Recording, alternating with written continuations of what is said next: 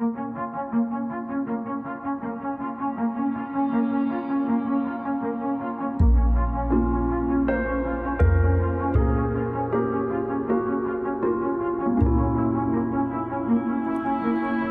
Deus criou o mundo.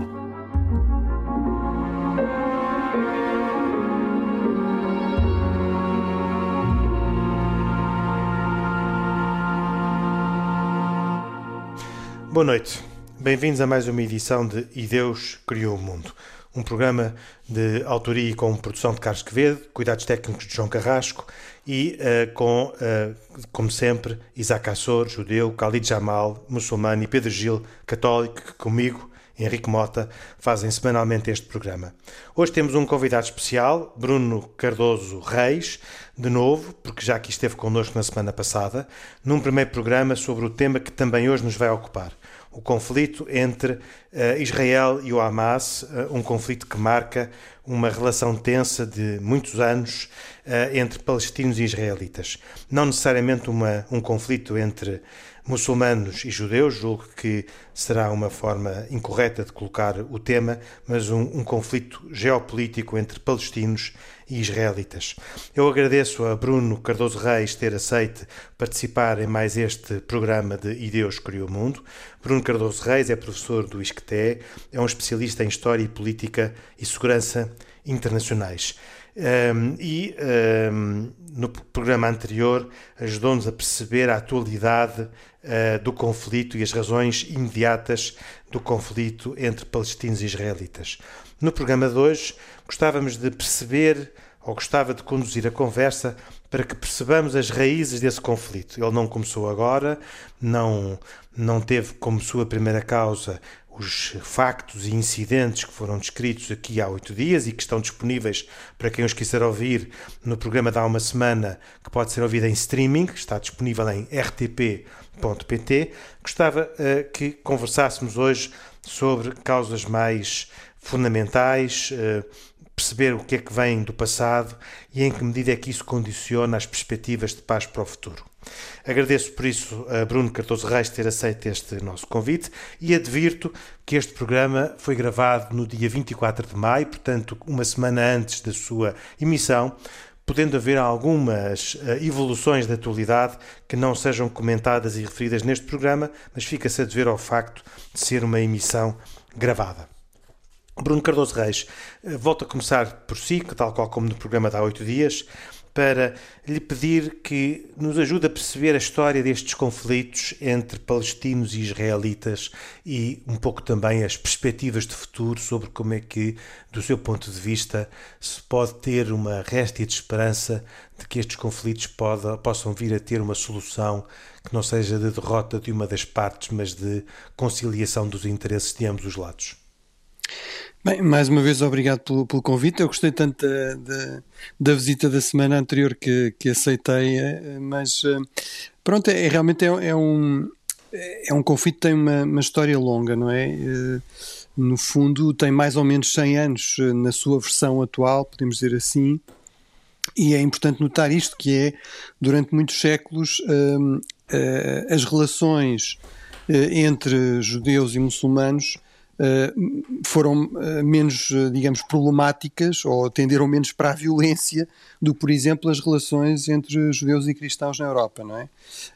e, portanto, as comunidades judaicas que existiam em grande, em grande abundância, não é? E há muitos, muitos séculos, em países de maioria muçulmana, no Médio Oriente, no Norte de África, realmente mantinham-se, sempre com alguma discriminação, já agora convém também dizer isso, não é? Agora que está tão na moda todas estas discussões sobre colonialismo, etc., realmente as comunidades muçulmanas não tinham igualdade de estatuto com, digamos, a religião dominante nos Estados Islâmicos, mas realmente hum, eram comunidades que eram relativamente apreciadas e que, uh, e que não sofriam uma discriminação violenta. A, situação realmente muda uh, com a Primeira Guerra Mundial e, nesse contexto, de facto, os britânicos que se afirmam nessa região, como aliás noutras zonas com uma potência hegemónica em termos navais, em termos eh, militares, uh, vão de facto entrar em choque com, a, com o Império Otomano, com a Turquia Otomana, embora também, para sermos rigorosos, de facto, essa foi uma opção da, do Império Otomano, portanto, não foi, não foi a, a Grã-Bretanha que declarou guerra, foi, a, foi o sultão otomano que, levado pela uma proximidade com a Alemanha, com o, o, o, Império Alemão, decidiu de facto declarar guerra à Grã-Bretanha e à França e até proclamar uma geada contra os interesses britânicos, os interesses ingleses e os interesses russos também. A Rússia estava fazia parte dessa aliança e portanto nesse contexto em 1917 numa altura já depois de três anos de guerra de facto em que os britânicos estão uh, muito preocupados com uma possibilidade real de derrota vão no fundo fazer demasiadas promessas a demasiada gente não é portanto vão prometer uh, a um grupo proeminente de líderes judaicos inclusive o Barão Rothschild vão, vão prometer não um Estado, mas uma, uma, uma, uh, uma pátria, vamos dizer assim, não é? Portanto, um lar nacional para, para judeus na Palestina, que eles contavam, portanto, que eles estavam nesse momento a procurar ocupar uh, e que era parte do Império Otomano até aí, vão, vão prometer para conseguir apoio árabe, portanto, obviamente os turcos e os árabes são todos muçulmanos, mas não são, não, é, não são a mesma etnia, não falam a mesma língua. Uh, portanto, para promover uma, um levantamento uh, nacionalista árabe, em particular na, nas cidades santas de Meca e Medina, vão prometer ao líder muçulmano tradicional árabe dessa região, uh, o Sharif Hussein, não é? Portanto, no fundo, um, um antepassado do atual rei da Jordânia e, e um descendente direto também de Maomé, vão-lhe prometer um Estado árabe, ou um reino árabe, mas também sem fronteiras definidas, portanto, não dizem exatamente onde é que esse Estado árabe ficaria, e entretanto já tinham feito promessas aos seus aliados ceses e russos também de, eh, de outros territórios na, no Médio Oriente, o chamado uh, Acordo Sykes-Picot, que incluía não só uma divisão entre franceses e ingleses, mas também os próprios russos, que aliás era suposto ficarem com, com Istambul, com Constantinopla. Portanto, essa é no fundo a origem mais, mais remota. Uh, depois temos uma, uma origem, digamos, mais próxima, que foi uh, como resultado, digamos, de uma presença judaica crescente na, na Palestina, e uh, isso, isso, provocou conflitos também crescentes com os palestinianos, embora é importante também destacar, uh, sublinhar que, uh, no fundo, as zonas ocupadas pelas comunidades judaicas na Palestina, à partida foram compradas ou dadas pelo Estado britânico, portanto, terras públicas, ou compradas, no fundo, às comunidades locais, no fundo ali, a palestinianos mais, mais ricos, não é? Uh, mas de facto, uh, a partir de determinada altura, sobretudo dos anos 30, começa-se a agravar uh, a violência entre, os, entre esses grupos e no, depois da Segunda Guerra Mundial, a Grã-Bretanha também num contexto de ter sido muito enfraquecida desse conflito, vai decidir, no fundo, entregar esse território, vai decidir abandonar esse território. Aliás, havia uma pressão também internacional crescente nesse sentido.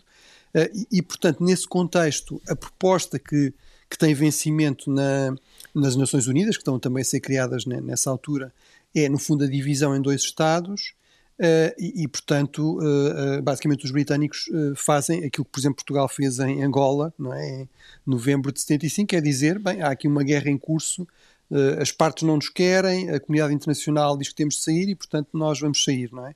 e, e, vamos deixar que as coisas corram, não é? Uh, e portanto, uh, e é nesse contexto que vai nascer de facto o Estado de Israel, uh, num contexto de guerra, não é? Portanto, os Estados árabes vizinhos, em aliança com, com lideranças palestinianas, vão, vão de facto recusar essa solução e vão, e no fundo vão atacar o Estado de Israel, que estava que estava a ser criado nessa altura, e portanto essa, essas no fundo são os, marcos, os, dois grandes marcos em termos da origem do, do processo. Há aqui um terceiro fator que é, que é importante referir também e que no fundo é, uh, há aqui um ângulo, digamos, europeu. Esta é uma tragédia, sobretudo para os palestinianos, mas também para os israelitas, mas há aqui no fundo um ângulo europeu que é que, que é que no fundo a, a discriminação da população uh, judaica na Europa no fundo motivou uh, muitos líderes judeus europeus a, a, a, concluírem que uma integração plena seria impossível e, sobretudo, no contexto depois da, da, tomada de poder por Hitler, não é?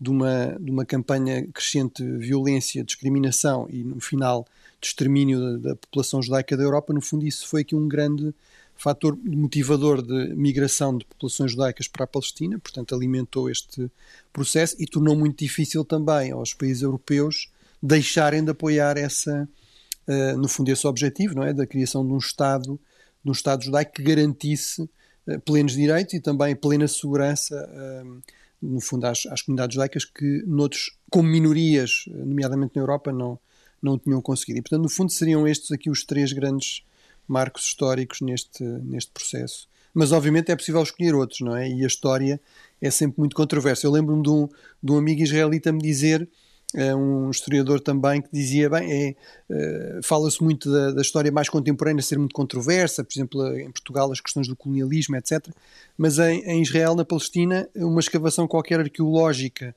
de um sítio que tem 4 ou 5 mil anos é altamente controverso porque depois saber se, está, se o sítio é, é, é de povoamento hebraico ou, ou, ou, filisteu, não é? Eh, em, em árabe palestiniano é filistino, não é? Filist... Aí é mais evidente para nós que se, no fundo, os palestinianos se identificam com esse grupo, uh, que também aparece, obviamente, muito destacado na Bíblia dos filisteus, não é?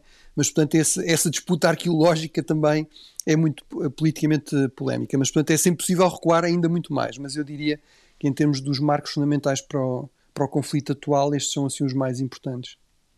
O, o Bruno Cardoso Reis acha que esta ideia de uh, dois Estados a conviverem naquele território que, no fundo, é aquilo que, pela descrição que nos fez, foi deixado pela, por Inglaterra na, na, no processo e que foi depois confirmado em vários momentos pelas Nações Unidas, pelos acordos de Oslo de 1993, pelas declarações mais ou menos consistentes e repetidas de vários líderes mundiais, é uma, é uma solução viável para o futuro? Quer dizer, inicialmente, uh, no fundo, essa era a ideia, não é? Portanto, esse realmente é o Sim. plano original de 1948 dos, dos dois Estados, não é? E reafirmado Era essa 93, a ideia original. É? é? reafirmado, nos, nos, como, como o Henrique disse, nos famosos eh, acordos de Oslo de 93, não é? Portanto, a ideia de que, uh, de facto, os territórios que tinham sido ocupados em 67 e que, diga-se, estavam a ser administrados pela Jordânia, por um lado, e por outro por, pelo Egito, não é? Na, na, em relação a Gaza, mas portanto que esses territórios no fundo eh, constituiriam um Estado, não é? Um Estado independente palestiniano. Uh, aqui eu acho que o elemento também interessante, uh, eventualmente traz, que é o próprio conflito, no fundo, uh, criou uma identidade palestiniana, talvez muito mais forte do que aquela que existia em 1948, não é? e que levou até que inicialmente a solução fosse, de facto, incorporar esses territórios em outros Estados árabes. Uh, e, portanto, esse tem sido o princípio sistematicamente reafirmado pela comunidade internacional uh, de, em 48 e novamente em, em 93.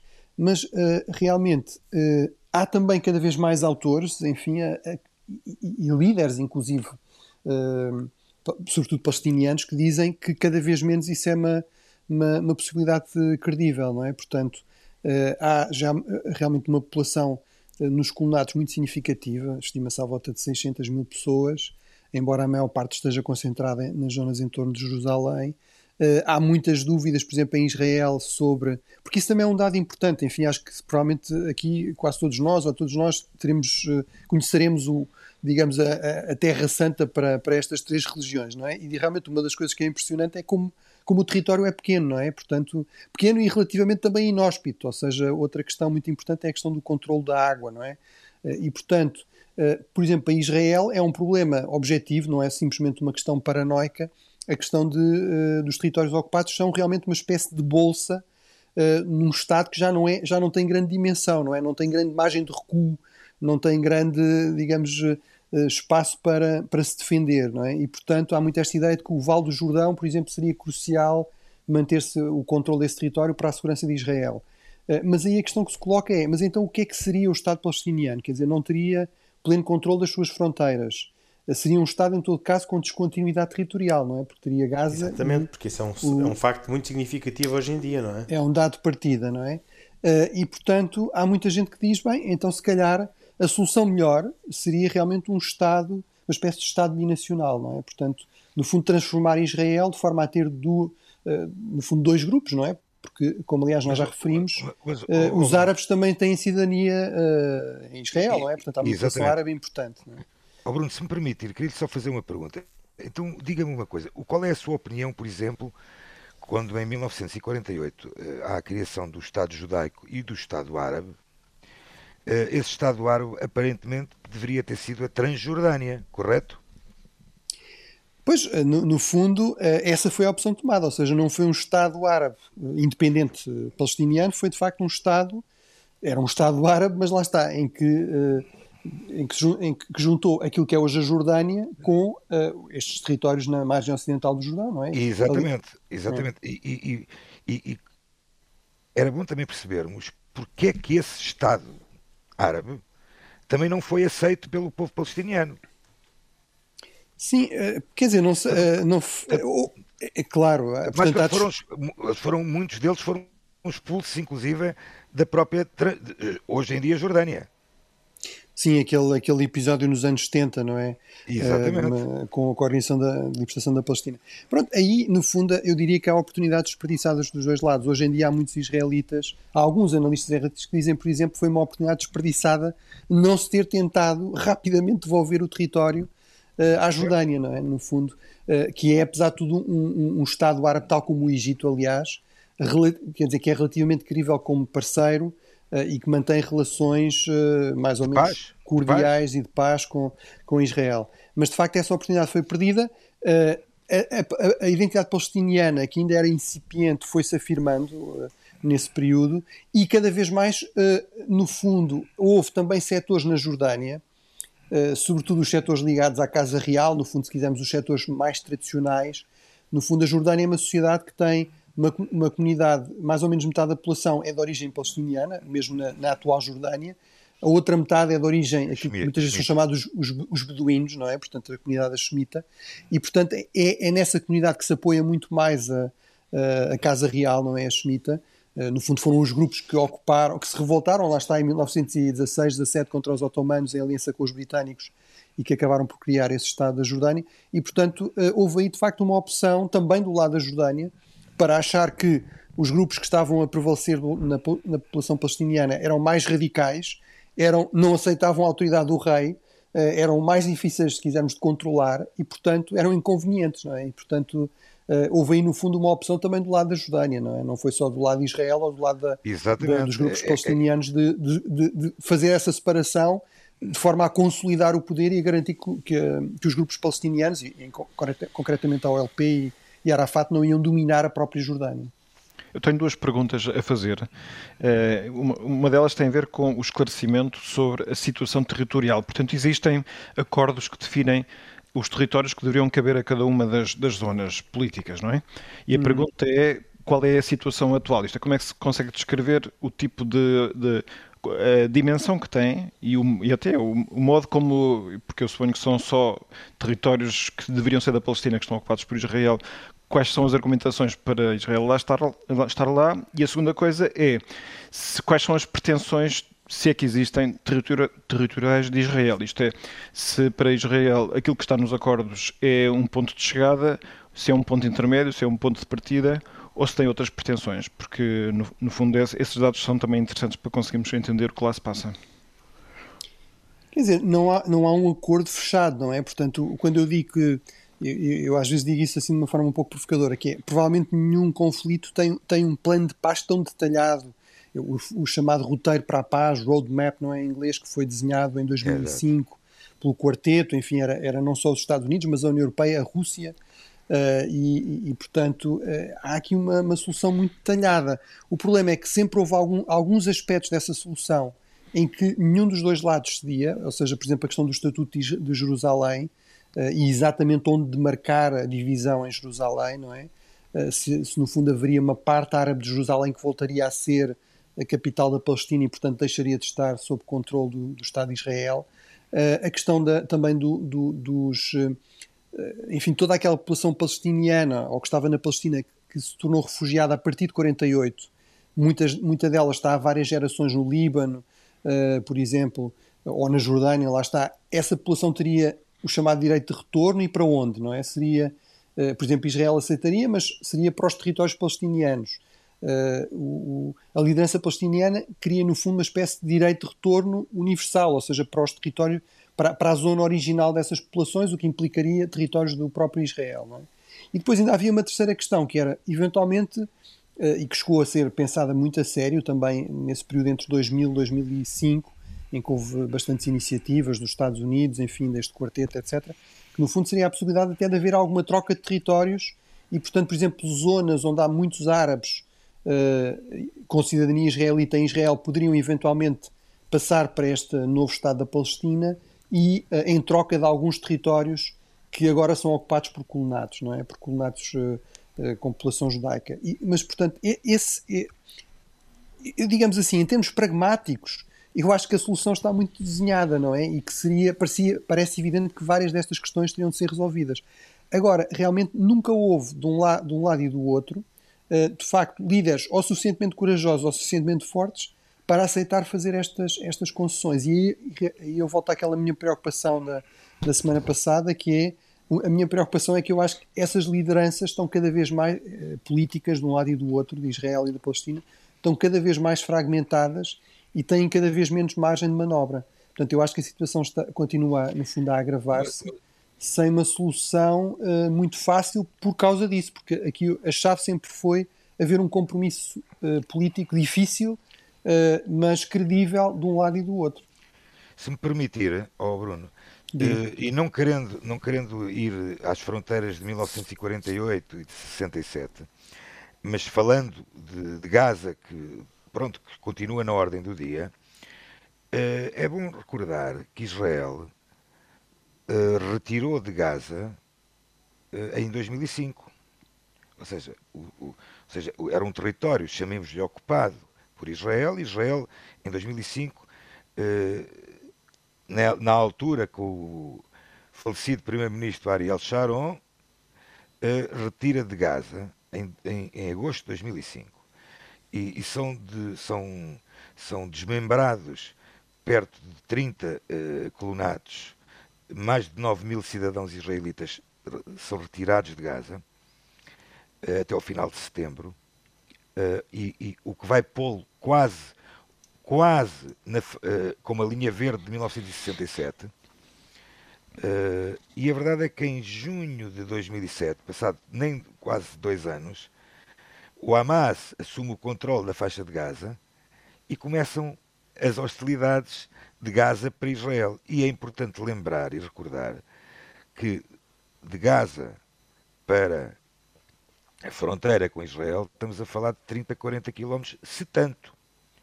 Portanto, quando falamos de território, eh, e o Bruno falou aí muito bem, e só estando in loco é que se percebe, a questão das fronteiras é uma coisa muito, muito, muito eh, complicada em termos de segurança do próprio território. Falou há pouco do, do, do, do Val do Jordão, eu, eu, dou outro exemplo, que tem a ver com os Montes Golã. Os Montes Golã são da maior importância para Israel, não só em termos, em termos eh, de segurança, mas também de controle da própria água no seu território.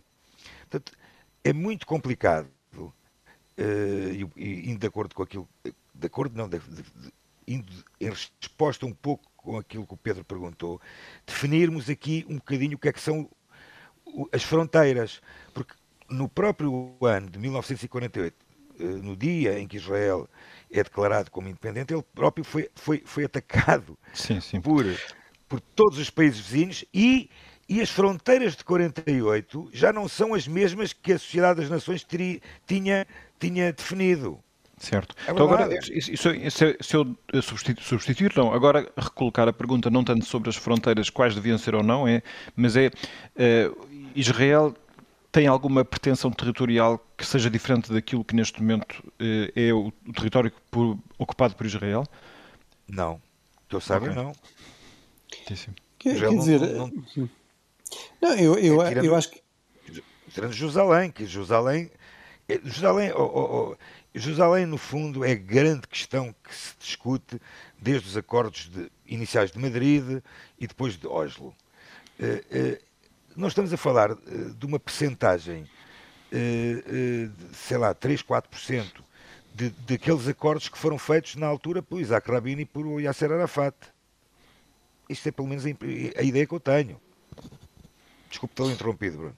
Não, não, não. É, quer dizer, no fundo, vamos lá ver. Aqui a Palestina nunca poderá ser um Estado, digamos, uh, normal neste sentido, que é, desde logo, tem esta questão de ser um Estado com territórios descontínuos, não é? Embora isso também não seja completamente inédito. Enfim, há um, há um outro exemplo, mas esse falhou tragicamente, que foi o Paquistão, não é? Que antes era o Paquistão e aquilo que nós hoje chamamos o Bangladesh.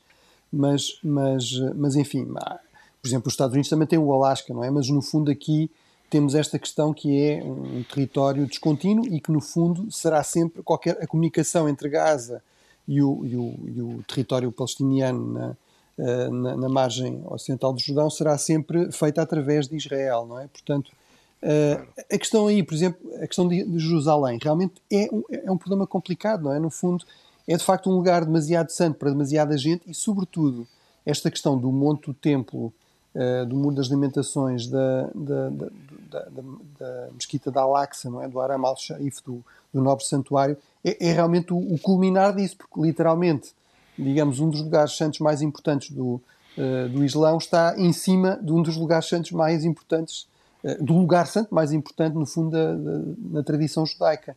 e, portanto, isso implicaria sempre grandes cedências e, digamos, uma, um real compromisso de convivência dos dois lados.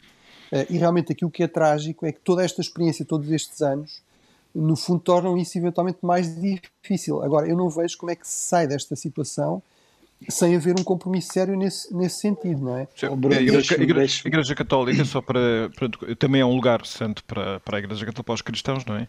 A Igreja tem defendido sempre, se calhar uma coisa difícil de fazer, mas é que Jerusalém, Jerusalém tenha um estatuto internacional ao serviço do seu valor religioso, de forma a poder Sim, permitir que, que, era, que era a solução, o, o acesso de todos, não é?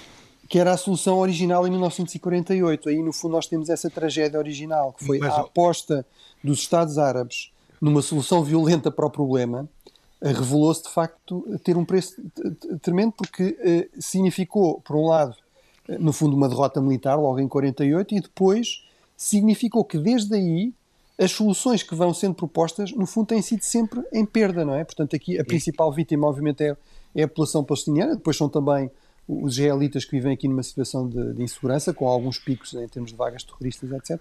Mas realmente, oh, Bruno, aquilo que o Bruno disse.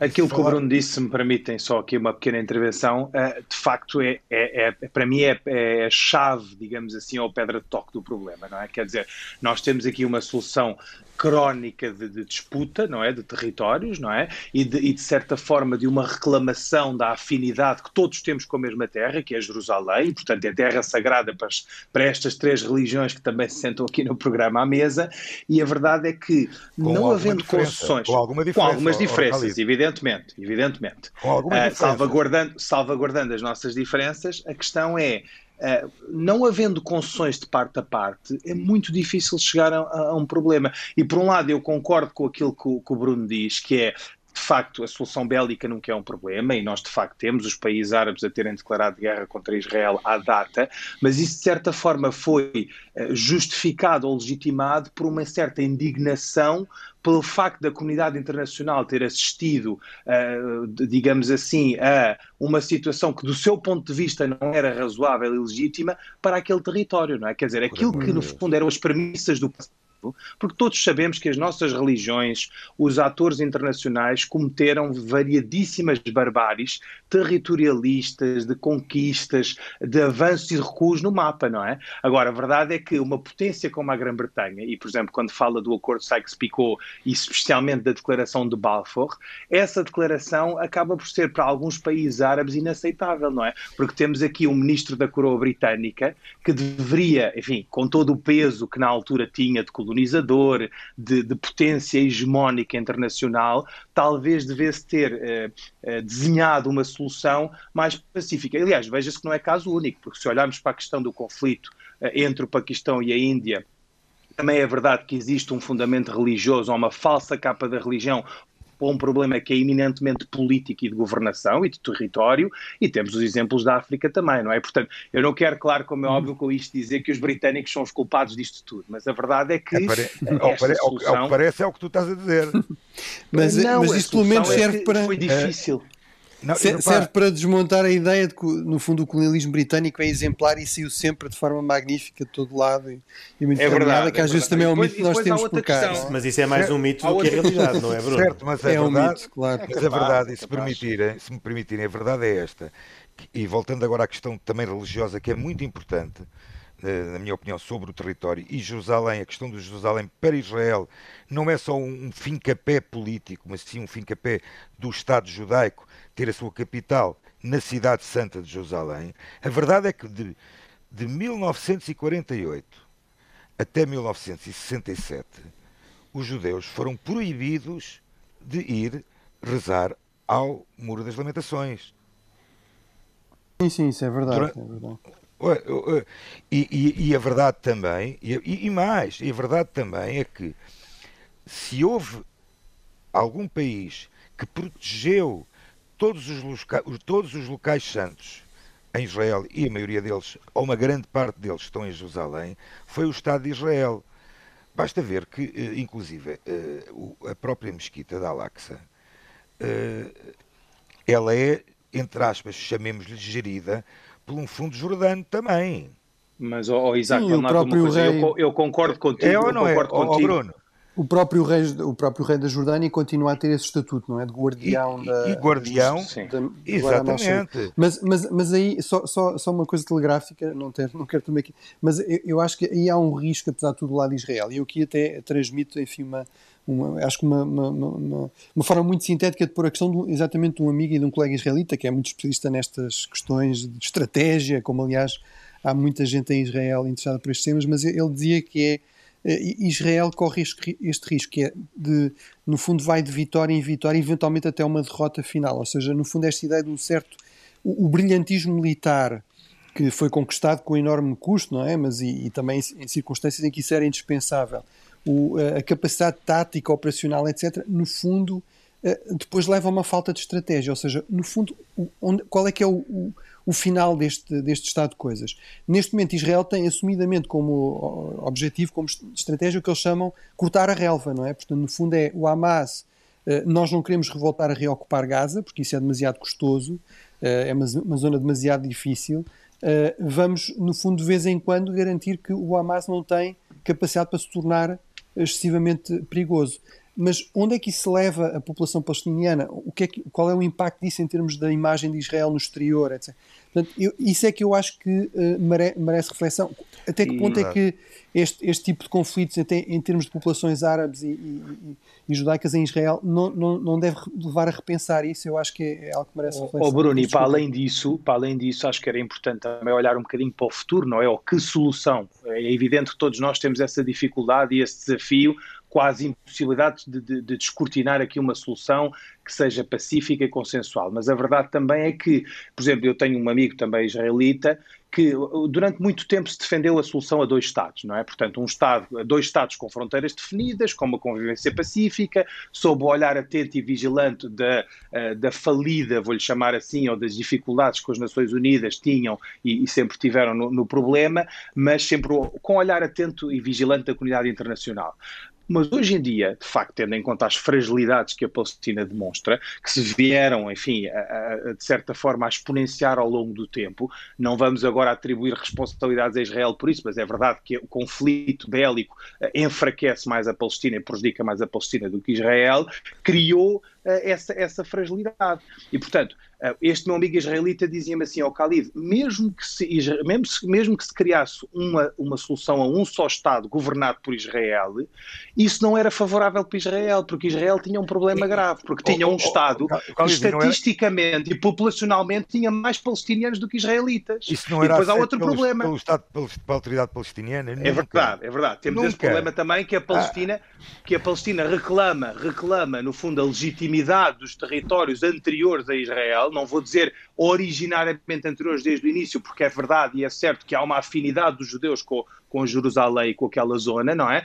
Mas também temos que reconhecer que antes de 1948 a verdade é que de facto era, era, era o controle era da autoridade palestiniana. E portanto, não, não, a questão aqui não, é. Não, não era, não. Desculpa, não era. Bom, pelo menos é, é a ideia que eu tenho. Não, repara, até 1948 Uh, tiveste o Império Otomano, tiveste o, o, ah, sim, sim, o Império claro, Britânico. Claro. Sim, não era, não era palestiniano ah, nesse sentido. Sim, vamos a ver, a, a, Palestina, a Palestina, a, falar de palestinianos, já agora fazer aqui um pequeno, um pequeno à parte. Os judeus que vivem ou que são da zona de Jerusalém, daquela zona toda da Cisjordânia, são palestinos também. É verdade, é verdade. Aliás, houve uma primeira-ministra de Israel do então. passado então, que afirmou ser palestiniana. Portanto, então, dizer, uh, a, a, Palestina não é só um país ou não é só uma circunscrição não, territorial, é muito mais do que isso. A, a, Palestina, para já, não é nenhum país. Pronto, agora, mais do que essa discussão, Isaac, mais do que essa discussão, eu queria acrescentar aqui uma coisa, que é o seguinte: uh, o, o problema de criar um Estado coloca-se desde logo do problema populacional, não é? E depois Israel também veria outro problema, que era não conseguiria definir um catálogo de direitos distintos, porque isso seria completamente inadmissível, não é? Não se pode criar um Estado com populações de origens, de religiões, de culturas e heranças diferentes e dizer que os israelitas têm mais direitos que os palestinianos. Ou melhor, que um Estado ser criado poderia configurar aqui direitos diferentes para ambas as populações. Ou seja, aí os árabes nunca aceitariam, e aí acho que bem, uh, ter, ser pertences a um Estado, a uma soberania, ainda que no fundo liderada por Israel, mas que lhes desse uma inferiorização dos seus direitos, designadamente os direitos de, de, de, de, ou o catálogo de direitos religiosos, não é? Portanto, a solução passa essencialmente, por exemplo, a ideia que o Pedro falava há instantes, embora, enfim, possa parecer uma miragem, uma dificuldade perante estas duas, estas duas, eh, estas duas partes do mesmo conflito, talvez fosse uma solução de ponderar, não é? Porque no fundo Jerusalém tendo, eh, enfim, eh, sendo, sendo um local de confluência destas três grandes religiões, eh, talvez fosse interessante pensar numa solução em que se reconhece que nem um lado nem o outro têm condições. Porquê? Porque evidentemente são são, são parciais, não é? Na sua visão do problema ou da situação, aí, isso aí, acho, acho condições é, para governar. Por aí, por aí, pela questão do, do a discussão do Estatuto de Jerusalém, eu costumo dizer ponham o, uh, como é que se diz? Ponham o cavalinho na chuva e, e Jerusalém é, uma, é, um, é um tema completamente uh, sem discussão para o Estado de Israel hoje em dia. E na, minha opinião, e, na, e na, minha opinião, não vai ter. Mas, oh, Isaac, eu faço mas, uma pergunta. Eu sei que já percebi que a minha, a minha pergunta seria se alguma vez Meca ou Medina podia ser a capital de um outro. De um outro Mas, ó, Isaac, eu também faço uma pergunta. Então, o, povo de Israel, o povo de Israel também quer reclamar o domínio absoluto daquela zona sem dar o direito e reconhecer os direitos dos, dos palestinianos que têm, é... e nós, muçulmanos, temos a mesquita Al-Aqsa lá, quer dizer, isso também é um Mas a mesquita, difícil, a, mesquita, a mesquita da Al-Aqsa está lá porque o Estado de Israel permite que ela esteja lá. Eu não, não partilho essa visão, Isaac, peço Pronto, desculpa, tá mas não acredito que isso seja assim. Aliás, acho, tá isso, acho até isso tá que é uma deturpação da realidade. Não é não, não acho é não. não faz sentido dizer é, isso assim. Não é não, não é não. O que tu estás a dizer, Isaac, é quase que é um favor do Estado de Israel. Eu estou-te a perguntar, Meca e Medina Medina, Meca e Medina poderão ser capitais de um outro Mas exato, Meca e Medina não, Jamal não podem ser levados à comparação. Num outro dia, Epá. o Khalid Jamal responderá essa pergunta num outro dia, numa outra ocasião, eventualmente fora do programa, já não não vamos poder uh, prolongar este diálogo que tenho estado a deixar que aconteça entre todos. Gostava só, antes de terminarmos o programa, deixar aqui dois, duas perguntas ao Bruno Cardoso Reis, uh, que uh, foram sendo mais ou menos abordadas nesta, nesta conversa, mas que eu gostava de ter uma resposta mais sistematizada.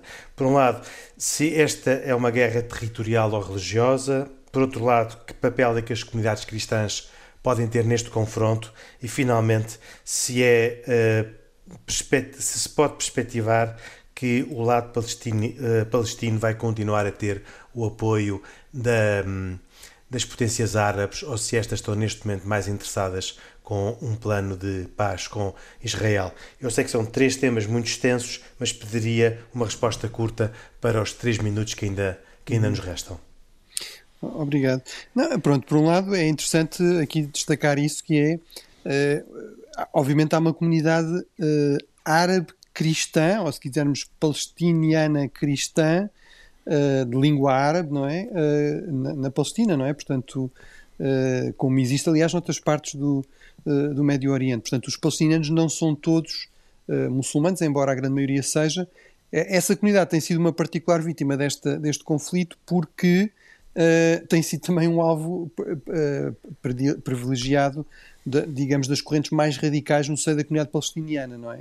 Uh, a OLP durante muito tempo afirmava-se como precisamente multiconfessional, embora fosse obviamente dominada por, por árabes muçulmanos, mas, mas, por exemplo, o Hamas obviamente é bastante hostil a esta, a esta presença e, enfim, a Jihad Islâmica, etc. Portanto, esses grupos onde aliás tem havido uma imigração bastante numerosa, como noutras partes do Médio Oriente, também tem sido aqui uma, uma vítima deste conflito, embora algumas, algumas figuras importantes, uh, até no processo negocial do lado palestiniano, também fossem, uh, fossem de facto cristãos, não é?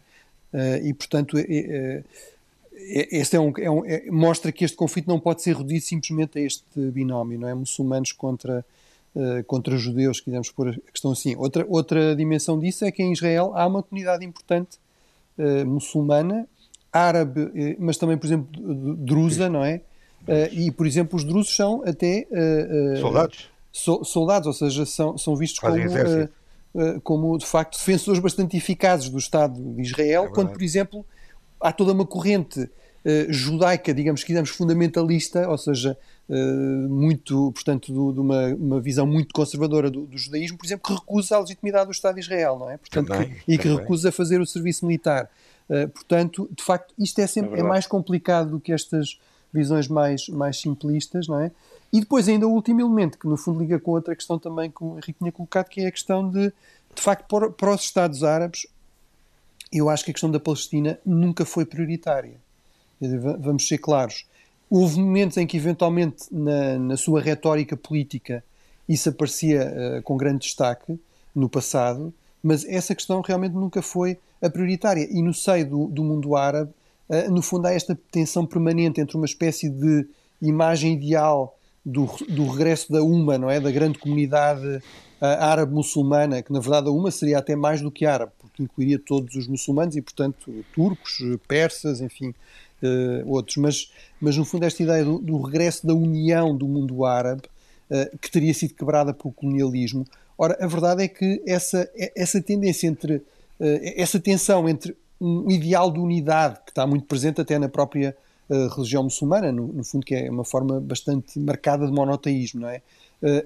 e a, a, fragmentação sempre teve presente, não é? Sempre houve, desde muito cedo, começar visões políticas vários Estados uh, uh, muçulmanos uh, e, e, obviamente, isso mantém-se mantém na atualidade. Não é? Houve algumas tentativas, a chamada República Árabe Unida, o Egito, a Síria, o Iémen, mas que rapidamente se desfizeram por causa destas rivalidades. E, e desvaneceram e, portanto... desde logo, Bruno, pela, pela, dimensão destes Estados, não é? Quer dizer, era difícil termos aqui uma massa de população enorme, com diferenças civilizacionais, culturais, de pensamento, uh, reunidas em torno de uma liderança comum. Sim. Acho que isso é um sonho, uh, se calhar, um bocadinho disparatado, claro. Claro.